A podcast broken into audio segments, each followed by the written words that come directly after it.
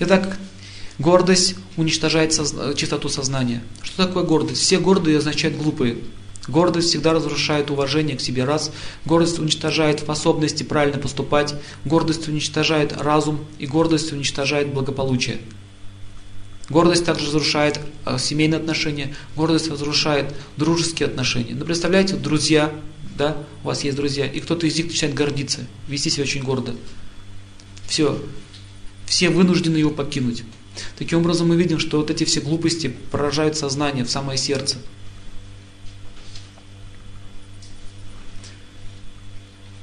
Вторая, волевая функция. Я хочу делать все, я хочу все делать ради корысти, корыстные желания. Например, я буду делать добро другим, ожидая взамен чего-то. Если я ожидаю взамен чего-то, это означает корысть. И чаще всего в жизни так и происходит. Ты делал добро, а они тебе раз в лицо плюнули в ответ. Говорится, в душу наплевали.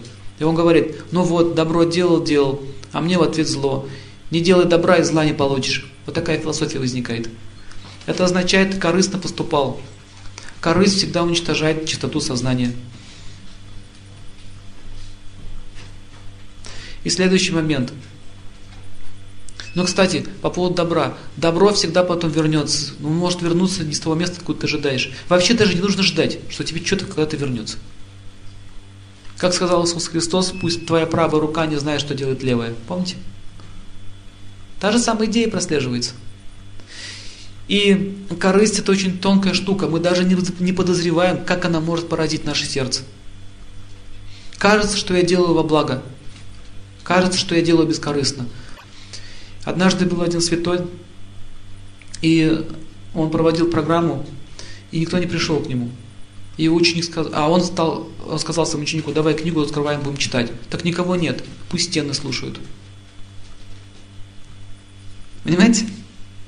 Он все равно будет это делать.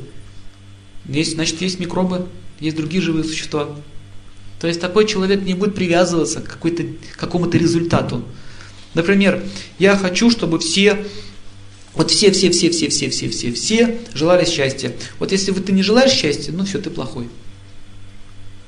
Это означает привязанность к результату своей деятельности. Оскверняет сознание очень сильно. И вы все это видели в жизни. Сначала даже, даже в бизнесе он начинает что-то делать, все качественно сделал, допустим, торт качественно сделал, масло не пожалел, сахара не пожалел, чистые продукты взял, раз бизнес пошел.